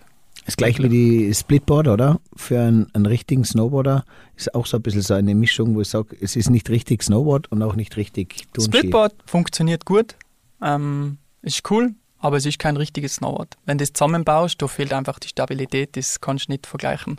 Also Es du würdest nie mit einem Splitboard hochgehen und einen geilen Line machen, sondern lieber mit den Schneeschuhen und dann dein original richtiges Snowboard. Ja, ich bin eher Schneeschuh und dann richtiges Snowboard, wenn wir filmen. Aber wenn ich mit meiner Frau gehe, dann Splitboard und easy cruisen. Übrigens Ja. mit deiner Frau, die Insta-Stories, die haben immer einen ganz einen besonderen Charme, weil dann merkt man, äh, wenn sie dann vorfährt und diesen, diese Linie runterzieht, wie glücklich du ihr nachfährst, äh, stolz, dass sie mit dir das macht und stolz, dass sie es auch liebt und stolz diesen besonderen Moment so quasi hinten bei uns Landersbach runter durch die Bäume, wo du, wo du spürst, dass ihr genauso gefällt wie dir. Und das ist so quasi, wenn man äh, die Frau, das Hobby und das Gefühl so ein bisschen vereint, ist noch einmal so, auch so noch einmal so eine Ja, Königsklasse, gell? Ist Wahnsinn. Also echt die Momente mit dir am Berg. Wir machen jetzt nicht die verrücktesten Lines oder keine Ahnung. Wir, ich genieße die Zeit mit ihr so extrem, weil das ist auch für mich eine Zeit, wo ich snowboarden kann und niemandem was beweisen muss. Da ist keiner um mich herum, wo ich jetzt irgendeinen Trick machen muss. Da kann ich einfach so fahren, wie ich jetzt gerade fahren will. Auch wenn es mal ganz lächerlich ist oder irgendwie das, ja, die Momente mit ihr sind wunderschön und ich bin froh, dass wir so viel gemeinsame Leidenschaften haben. Cool. Ähm, Werni, was sind deine drei Spots, wo du sagst, das sind deine drei Lieblingsspots zum Snowboarden, du bist am liebsten oder gehst du sehr gerne hin? Ohne jetzt was zu bevorzugen oder nicht. Bei uns du, oder ja, weltweit? Machen wir einmal bei uns und einmal weltweit. Okay. Dann ist fair. Ähm, bei uns ist definitiv Hinterdux. Hinterdux mehr wie Banking Landersbach? Ja, eigentlich das ist ein Kombi aus drei. Okay. Hinterdux, Eckalm, Benken. Okay. Das sind, haben alle drei für mich einen speziellen Stellenwert. Meierhofen hat den besten Park, der Benkenpark, das ist äh, Funpark immer, hat mega Gelände zum Freeriden. Auf der, auf der Eckalm bin ich groß geworden. Da, ja, als 5-, 6-jähriger Bub habe ich angefangen zu snowboarden. Da kenne ich jedes Waldwegel, jeden kleinen Hügel. Ist immer besonders, gehe ich echt sehr, sehr gern hin. Die Eckalm. Ja, Die fährt, der Werni fährt ja da bis zur Haustür, kann man sagen, gell? genau, ja, ja. In Landersbach. Und Hinterdux natürlich ist immer speziell, das ist ein Gletscher, man kann das ganze Jahr umfahren und ja, es ist Der ist für dich die da? Höhe. Ja, der hat die Höhe, der ist 1000 Meter Höhe, müsst ihr auch wissen, der geht auf 3,3 und äh, der ist natürlich, äh, ja, der ist schon ein bisschen vereist. Äh, das ist nichts für, für Frühlingsskifahrer oftmals, äh, aber er steht dem Verni zur Verfügung, da wo kein anderer und niemand anders irgendwo snowboarden kann, ist der Gletscher quasi für den Verni Ja, und wirklich ab, ab September bis Juni sind die Verhältnisse da oben einfach mega. Also ist echt, oft wenn ich da, ich weiß, letztes Jahr bin ich um den, ich glaube 13. Juni mein letzter Baudertag. Schon ein bisschen für einen Bauder, aber ja, Wahnsinn. Und um die Zeit geht kein Mensch mehr vom Gletscher und das sind oft die schönsten und coolsten Tage. Einfach alles ist zugeschnitten, keine Spalten, keine Sturne. Ähm, die sicherste Zeit am Gletscher, der Frühjahr, ist Frühjahr.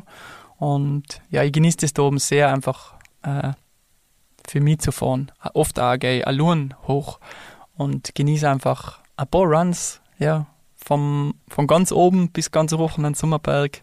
Wenn es geht, noch bis ins Tal runter. Also ist äh, ja, ganz speziell für mich eigentlich, muss ich sagen. Cool. Weltweit? Drei Weltweit, weltweiten Spots, da kann man das Zillertal jetzt weglassen und, und weltweit Nummer eins ist Japan.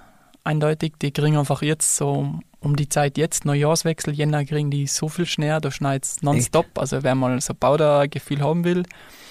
Äh, Kanada, äh, Baldface Lodge, ähm, ist so eine Lodge, wo man mit dem Hubschrauber hinfliegt und dann macht man so Catboarding. Also mit einem Skipulli fährt man so umeinander, macht Lines.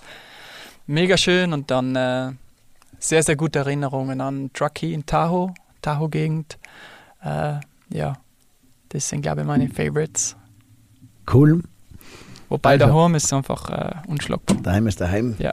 Man kennt alles, man weiß alles und, und nicht nur, weil man es kennt und weiß, da ist eine ganz andere Verbundenheit da. Ja, und Deswegen- ich sage, das, das Coolste an daheim, was zu machen ist, die Down Days sind keine Down Days. Man macht einfach, man kann was erledigen, man kann was mit Freunden machen, man kann jetzt mit dem Felix was machen, mit der Frau was machen. Ist, äh, man kennt sich einfach so gut aus. Man hat das Know-how, was man woanders gar nicht haben kann. Ja, also Snowboard, Familienmensch und äh, ja, mit einem ganz guten Spirit und im Einklang Stock Verni, bei mir der Gast aus 307. Und äh, ja, was steht noch an bei dir, Verni? Jetzt 2023 auf jeden Fall auch äh, neben dieser Amerika-Reise wieder zu Natural Selection mit Travis Rice und Gigi Roof. Äh, Familienleben natürlich mit Felix und Lisa. Und ich Ja. habe hab mir schon gedacht, ja, was wird der Felix mal werden? Ähm, und da gibt es ja diese drei Varianten. F- Für mich jetzt sinnbildlich, weil die Lisa kommt von einem schönen Bauernhof in Finkenberg. Äh, der Werner hat natürlich auf der einen Seite Holenzen. Holenzen. Ja, Holenzen. nicht Finkenberg. Winke, Holenzen. aber Holenzen. Ich habe schon wieder Finkenberg gespielt. Der, ähm, der Werner hat natürlich das Hotel zu Hause und das Snowboard. Und dann kann wahrscheinlich der Felix einmal äh, entscheiden, ob er lieber diese, diesen Bauernhof mit den Kühen möchte oder das Wiener Schnitzel im Hotel oder das Snowboard. Ich gönne ihm beides. Oder alle drei haben wir Ja. gedacht, man kann ja alles drei. Und das ist auch so, man muss sich vielleicht im Leben gar nicht mehr immer so entscheiden, was man sein will, sondern äh, ja, man bleibt ich sich glaub- selber und kann es selber genießen und das ganze Leben Zeit haben, äh, sich selber zu sein und sich selber auszuprobieren Ja. und alles so zu platzieren und zu annehmen, wie es einem gut tut. Und ich glaube sicher als Eltern, wenn man probieren, gut zu leiten oder ins Richtige zu führen, aber dann irgendwann entscheidet er eh selber. Und er wird Skifahren lernen, er wird Snowboarden lernen, er wird Fußball spielen, Eislaufen und was ihm dann am meisten taugt, das soll er machen. Und ich glaube vor allem mit dem, was er was ihm am meisten Spaß macht, wird er einen größten Erfolg haben. In irgendwas reinzupushen, was keiner will, macht keinen Sinn. Auf was freust du dich jetzt noch am meisten, Werni, allgemein im Leben? Auf was bist du am meisten stolz bei dir selber? Ist schwierig. So viel erreicht, so viel erlebt, so viel überstanden, so viel durchgemacht. Ähm, bin einfach nur dankbar für vieles, für Gesundheit, Familie, Freunde. Ähm, freue mich auf viel in Zukunft, äh, Familie, vor allem jetzt mit dem neugeborenen Felix, meine Frau. Weiterhin auch, ja, ich habe noch einiges auf meiner To-Do-Liste, also stehen Projekte an. Äh, ja, zu viel zu sagen, ehrlich gesagt. Äh, eher dankbar für alles und dass ich auch wirklich alles so gut überstanden habe. Ja. Danke, Bernie, für diesen coolen Austausch, für diesen Mehrwert, für die Inspiration und vor allem für ganz, ganz viel Erlebnisse, dass du mich und uns mitnimmst auf deine Reise. Backcountry, Down to Earth und das Leben leben. Danke. Going off of this, going off of that. With the Lizard King bumping in the back. How about that? Drifting, lifting, swifting, coasting, test the roasting. Oh, das war jetzt äh, für mich ein, oh, ein sehr, sehr angenehmer und emotionaler ähm, Podcast auch, weil ähm, ja, ich bin ja da mit dem Vern in meinem Studio gesessen. Ähm, schon viel Gänsehaut und äh, ich bin ja da eher ein bisschen der Skifahrer und ein bisschen der Wildere. Gell? Wahrscheinlich da, wo der Verne noch Backcountry war, war ich selber oft schon mal in einer Skihütte drinnen mit ein paar Skihaseln bei einer Flasche Wein und ähm, habe vielleicht den ein oder anderen Sonnenuntergang äh, gar nicht so wahrgenommen, aber jetzt vor allem bei dem Podcast gespürt und äh, ja, freut mich ganz, ganz eine besondere Begebenheit und äh, viel Spaß, cool, dass ihr mit dabei wart. Äh, ich freue mich jetzt wieder. Es geht weiter auf der Reise. Es kommen wieder coole Podcasts. Übrigens jetzt wieder jeden Mittwoch. Jetzt habe ich wieder ein bisschen meinen Bounce und Fokus gefunden. Jeden Mittwoch geht es wieder weiter. Der Gast aus 307. Ähm, Inspiration und Erlebnisse. Den äh, Podcast gibt es auch die Videos dazu von jetzt mit Wernistock im äh, Instagram und bei allen Shownotes. Ich schreibe euch alles rein über Verne, über diesen Podcast, was ihr wissen müsst, auch bei Spotify, iTunes, überall, wo es Podcasts gibt. Danke fürs Weiterleiten, fürs Teilen. Ich freue mich. Ähm, ja, der Werner und ich, privat sind wir in Meierhofen, sind Nachbarn. Ansonsten mich findet es überall in Werne genauso, beziehungsweise auch in seinem Heimathotel in äh, Landersbach im Bergfriedalm. Und vergesst nicht, wenn ihr mal drin seid, sagt schöne Grüße von Werne und von mir. Vielleicht gibt es dann beim Benny das ein oder andere Meisterwurz-Schnapsal. Und mein Geheimtipp ist natürlich das Fondue. Und wann im Herbst, wenn es ein bisschen so kalt wird und ein bisschen so die Herbststimmung kommt auf den Winter, auch etwas Wunderbares. Also viele gute Zeit wünsche ich euch. Danke. Und ja, wir sehen uns eh gleich wieder beim nächsten Podcast. Ciao, Servus. Und übrigens, die Daniel Stock Agentur für treffsichere, kreative Kampagnen, vor allem für treue Wunschkunden und die etwas besseren Mitarbeiter. Marke und Visionen spüren, Arbeitgebermarke leben, Kundenfeeling kreieren. Ich freue mich auf einzigartige Erlebnisse mit euch. Der Gast aus 307.